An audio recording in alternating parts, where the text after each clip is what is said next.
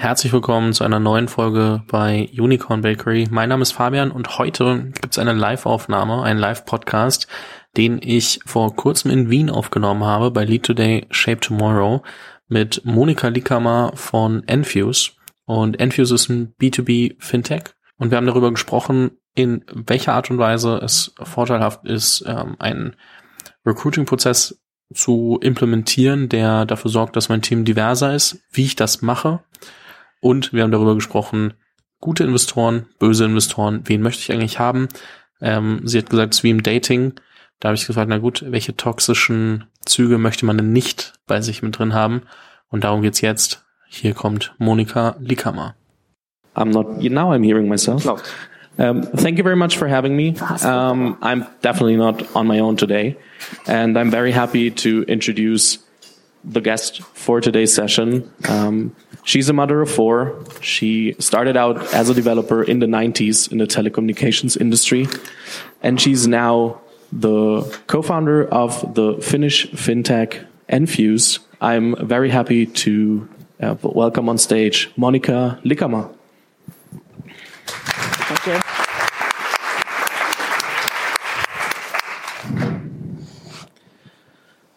I think we heard that we need more female entrepreneurs. We now have an example here, but also one way to inspire people to found companies is by giving them the, the chance to work in startups, experience it firsthand, and then go out and with this expertise found their own startups. And that's what we're talking about today. We're diving deeper into the topic of um, recruiting diverse and even in tech jobs. And that's what we're focusing on. But um, yeah, what do you think, or what would you say does recruiting for diversity mean at Enfuce? Well, uh, for us, diversity and inclusion are, are really imperative because that's the only way to scale and build a global company. So when we started the company, it was me and my co-founder Denise, and we are also now working as co-CEOs because we, we together founded the company and, and we are building it to go global. And uh, especially being in the tech industry, it has been challenging to find diversity. And also, if we think about it, we are founded and headquartered in Finland, which is kind of up north from many perspectives. But we decided on a couple of things to make sure that the company would be what it is on track to become. So first of all, we decided that we're going to build a global company. We want to be the best because we uh, believe that uh, when you strive to be the best, not for perfection, but to be the best, that's, uh, that's when you can actually have an impact. So then we decided also that English is, is the language to use. Uh, and then that enabled us to to start looking at people with very diverse backgrounds.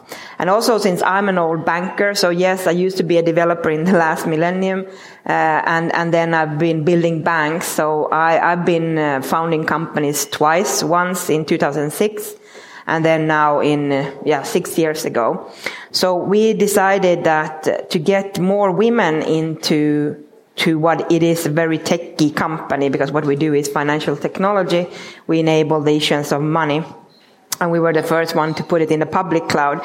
But all the things we decided to do and choose was because they served a purpose.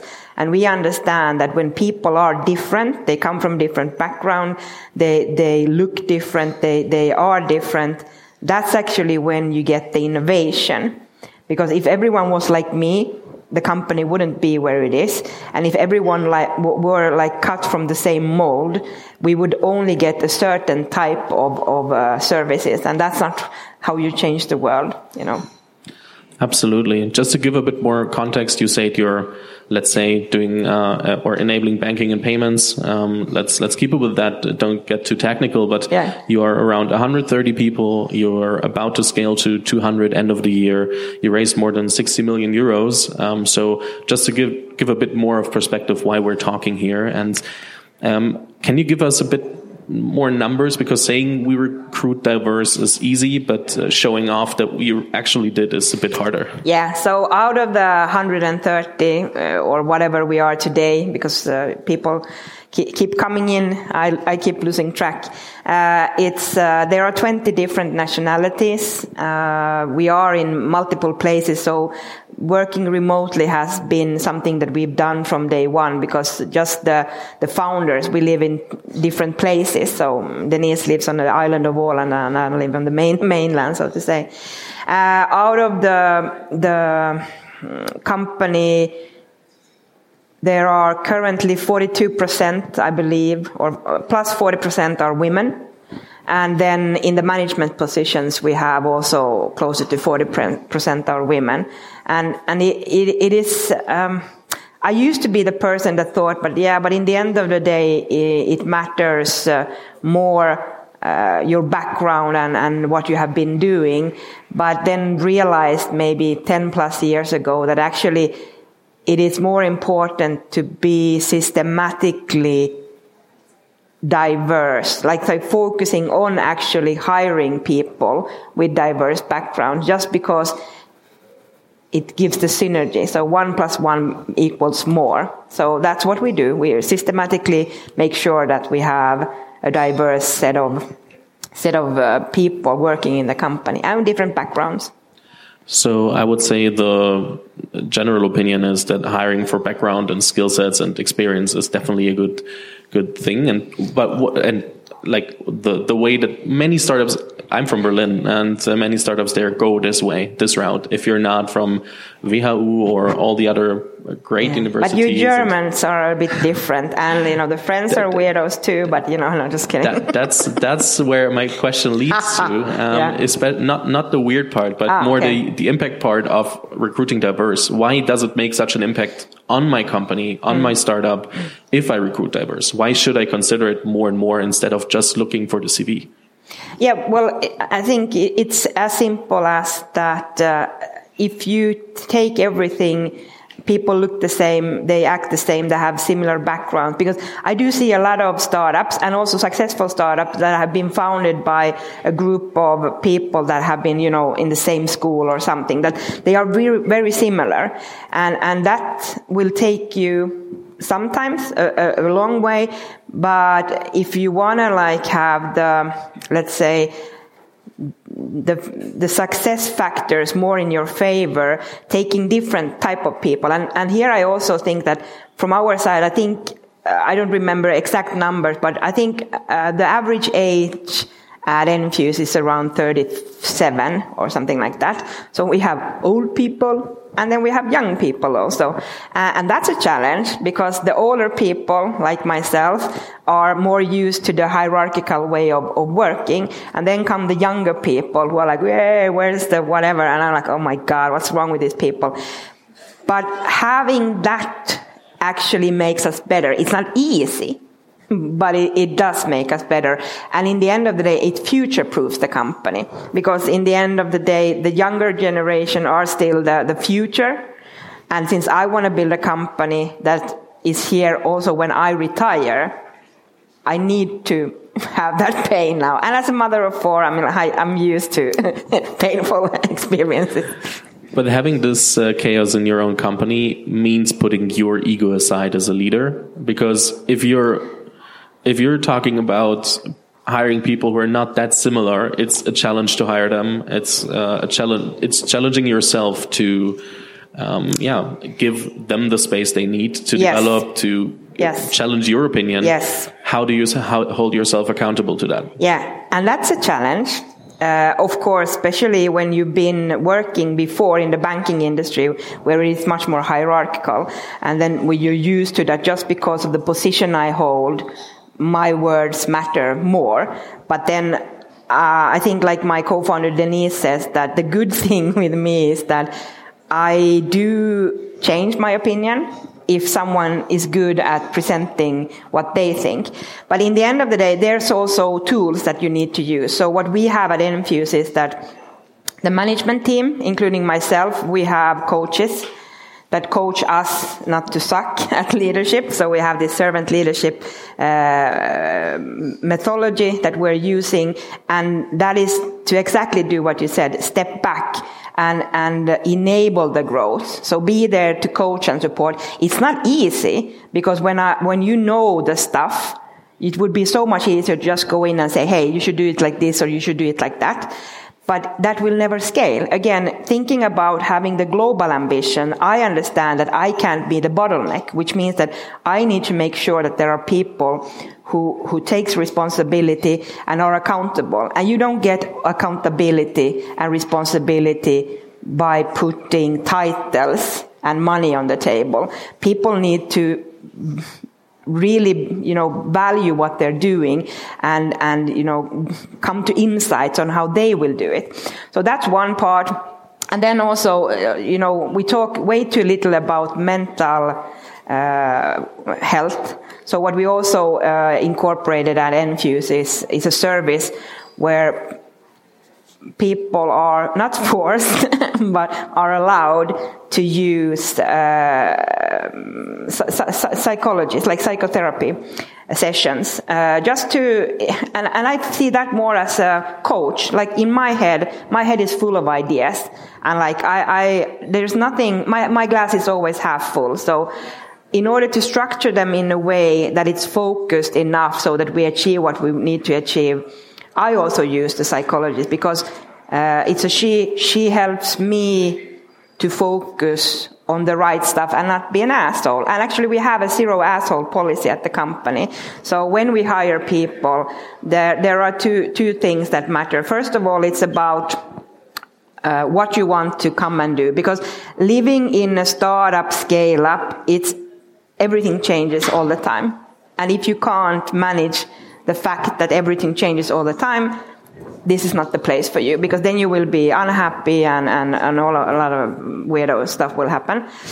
Uh, and, and then I think it's, it's really important to, to, to have an ambition level and not be an asshole. So, of course, some days, like what I am as a person, I'm, I'm, uh, at my best, I'm inspirational and da da da. At my worst, I'm a micromanager. So how do we make sure that that doesn't become into being an asshole? So we talk about a lot about what, what, what, what is it when you are not that?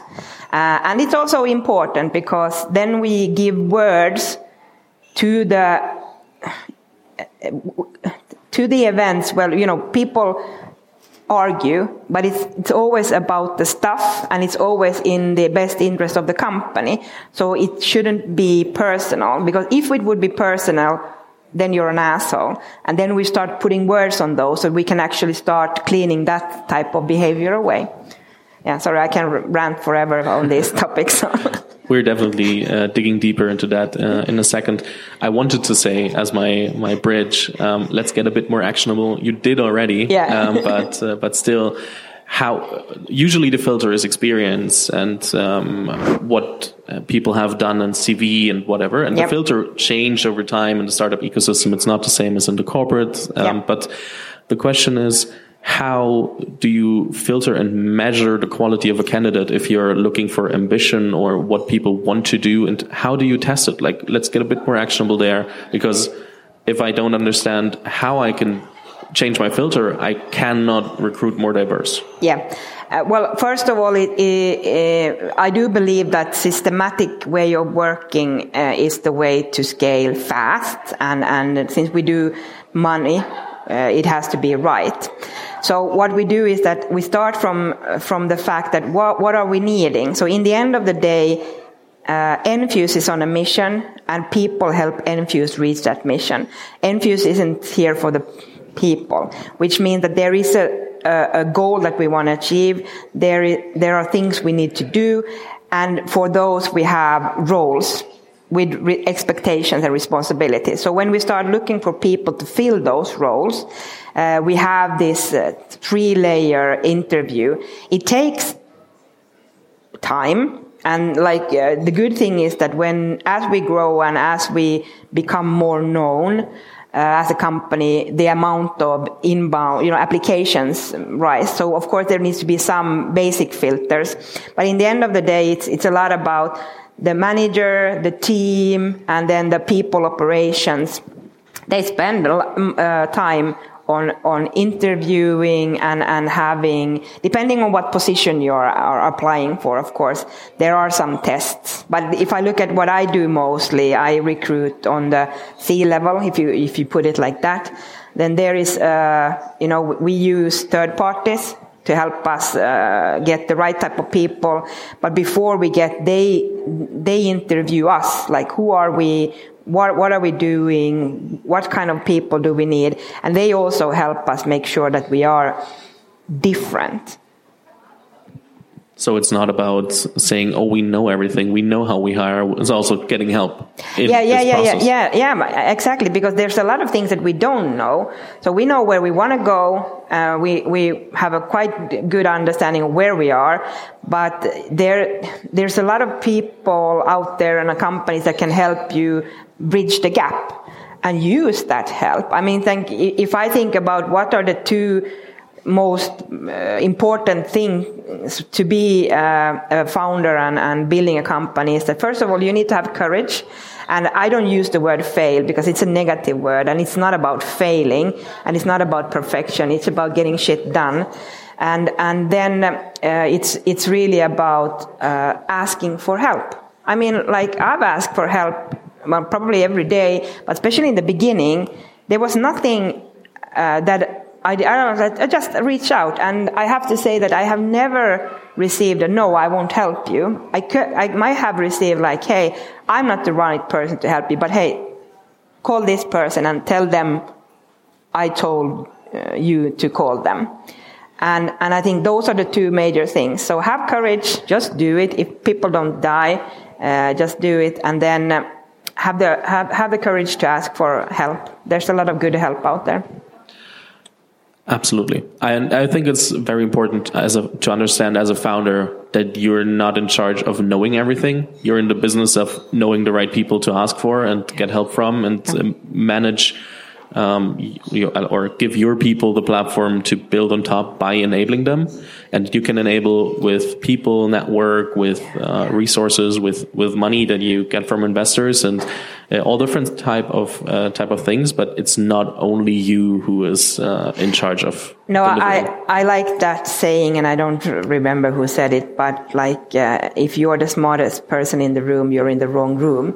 So it's it's really about try to find people that know stuff you don't know, because the stuff you know, you know. So what? That that it, that that doesn't scale.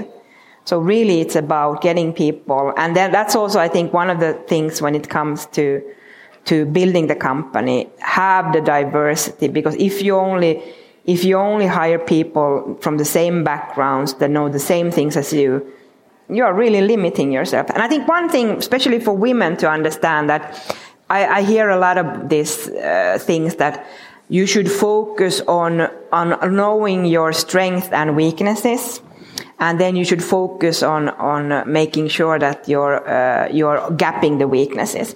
I think that's actually bullshit because in the end of the day, if you want to 10x something, uh, the, your strengths are the things that you should focus on. Because when you, you, when you have strength and then you put effort into those, then then it becomes ten times better. But if you have weaknesses, whatever that might be, and if you put a lot of effort on them, you will maybe become a little bit better but then a little bit better isn't uh, good enough. So I, I would recommend to quit reading a lot of these self-help weirdo books and just start doing things that you're passionate about. Good, good one. Um,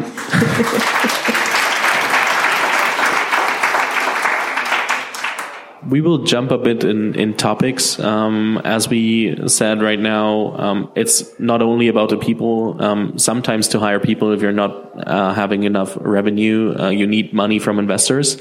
And there are good investors out there and um, maybe not so great investors. But the question is how to choose, choose and uh, how to, or what am I looking for? Especially as there are lots of founders listening right now thinking, hey, I need money from investors I think it's also a very important topic to cover. Who am I taking the money from? Because I have to go a journey of five to 10 years with them. If I fail, it might be a bit, um, yeah, less time, but we're not thinking about that part. So, from your experience um, of, of raising a few rounds for, for Enfuce, what would you say is the investor type that you would want to work with? Yeah, I think especially uh, in early days uh, when we founded the company, and, and uh, as I said, we didn't found a fintech startup. We just founded a company that does payments better. So our first two years, we we actually made money, and then we started to grow and scale, and needed to get in investors. And uh, I know that investors might be like, no, that's not how it is. I've met around 200 plus fintech specialist VCs and they have a lot of advice and, you know, they have a lot of opinions and stuff. But in the end of the day, trust yourself. You know best what you are doing and, and what you need to get the money to understand is where you're going. So, uh, I, I met once a, a founder who said like this, there are two types of investors in the board. There are harmful and harmless. So don't think that they will come in and help you build your company. They believe in you, especially in the early days, because it's about the team, and then uh, they are shit put, putting money putting money in, into the to the company. But in the end of the day, that's what you, you, you want. So I would say how to spot an investor. It's like dating. So you, you, you spend time, you talk about it, then you, you get uh, married and, and write the prenup, which is the shareholder agreement, and then they disappear. And, and that's a good thing because I think that's what you need to understand. That's what you want. You don't want them to be around all the time having a lot of questions because I also talked with one other founder, so uh, a good good uh, co- colleague friend from Finland, Wolt founder Miki Kuusi, and he said that you shouldn't have board meetings more than four times a year uh, because it takes a week at least to prepare. So if you have a board meeting once a month, it's one week of that month when you could actually be doing stuff that you will be just reporting on what you already did. So I think those are the things that if I would have gotten advice in the early days, I think I would have told myself that don't expect someone as an investor to come and have a lot of, should I say, useful advice. Of course they have. I'm, I'm, a little bit, maybe a little bit over exaggerating, but it's about the people. It's always about the people. Money is money, but it, it's about the people. And regarding the board meetings, it's not only you who is preparing, it's the whole leadership team. So yeah, because exactly. they have to report and yes. that means the company is basically like not working. Exactly. So you're like halting a week of, of getting shit done and, and, just reporting on stuff you already did. So I think those are the things that, especially in the beginning. But then what we did is that we, we, we took in an advisory board and that's different. So when we, when we have the actual board with the investors, they are there to protect their investment. So they want to understand, like, are you doing what you said that you would be doing and blah, blah, blah. But th- it's not like very inspiring meeting because you're working with the shit all the time. So you know it. So it's like, it, it's a bit weird. You're reporting kind of to yourself. Uh, but then we, we took in an advisory board and, and in the advisory board, we have people from different areas, uh, with different backgrounds in different locations because uh, there are a lot of good people who have done the founder journey, who have been in, in various places, who still have energy and life in them uh, that you can have and, and give the insight. So I, I really think that a, an advisory board is a good thing. And then an advisory board where you pay them money because they are spending time, but you don't pay them equity because as soon as company shares are on the table, the game changes, and then people still start playing their own game. They're playing want, politics then, yeah, because yeah, they need yeah, their investment yes, to grow and not yes. uh, the founder side. They take the, the investor role instead yes. of the, and, the and what role. we want the uh, advisory board to be is a group of people that challenge us, that makes us see things that we don't see Uh, and I think that's why it, it is good to have an advisory board and not to, to pay them in equity definitely a, a, different view from many people. Many are going out there and giving up uh, virtual shares and uh, employee share uh, options very soon for for advisors. Yeah. So uh, definitely a good thing to have in mind. Um, as in dating, there might be also uh, toxic traits um, that you can look out for to decide who not to work with. So what kind of we, we don't name investors but what kind of uh, toxic traits did you discover and would stay away if you're looking for funding now yeah uh, um, we we actually open up uh, the dialogue with like and and pardon my french uh, like we don't want to work with dicks. And then we decided that's a bit too racist so let's do the asshole because everyone has one. So, so, so that's what we said to the like the investors also, uh, and we met that type of investor. So when when we met the, especially in the A round, uh, we met these growth funds and investors, and I remember once me and Denise were we were pitching and and going into tech, and then this uh, older gentleman looked at me and said. Hmm, boy, boy, girls, you know, I've been doing this for 30 years and that's not how it's going to work. And then I looked at Denise and, and, and she, she is, um, younger than me and she trains and all that. So she needs food. And I was like, lunchtime? And she said, yes. And then we left. So, uh, I mean, I, you need to also know what you don't want. And for us also, the money, is important that that you have an idea and think about it also if you have the luxury of thinking about it from a, like do you want this investor to be part of the journey of, of your company because there are also of course shady investors especially living living uh, in in these times i think we see that even more so be mindful but then in the end of the day uh, you need money to survive. Like cash is oxygen. So to, so sometimes uh, you, you need to maybe take a little bit money. Uh, but in but here, be mindful and and it has to click uh, with the, with the investors, and then then then then you want them to leave you alone. do reference calls as you do for your uh, yes. applicants. Do reference yes. calls with other founders on. Yes on the VCs, how do they behave after they invested, and then you get a better understanding. That helps a lot to understand if you if that's what you want or not. Yeah, so. and that's easy. Like just Google it up uh, and then ask. Because of course, if you ask the investors for reference call, they will they will pitch you the ones that they want you to talk to but you know their portfolio, so it's just to reach out. As I said, just reach out and call and say, hey, I have a couple of questions. Can I talk to you? And then just talk like, uh, how, how are they meetings? What are they expecting? And when, you know, things get rough, how do they help you? Because what we saw, of course, I remember when COVID hit, then I was like, okay, this is things that I can't impact. If we now go bust, then you know, we did whatever we could, but we actually grew because we do payments, so uh, the contactless payments, etc. Grew, so we, we grew during COVID, and then we were like finally coming out of COVID. Finland won the Olympic gold in ice hockey against Russia, and two days later, the war in Ukraine started. I was like, fuck, okay. Like, when does this end?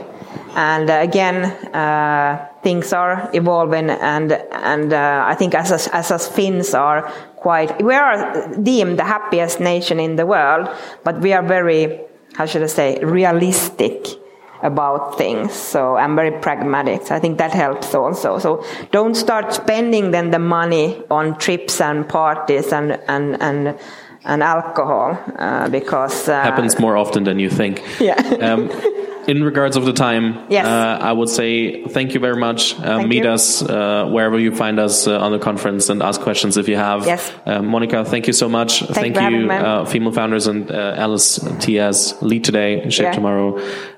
LTST, sorry, lead yeah. today, shape tomorrow. Yeah. And um, yeah, have a great conference. Yeah, thank you.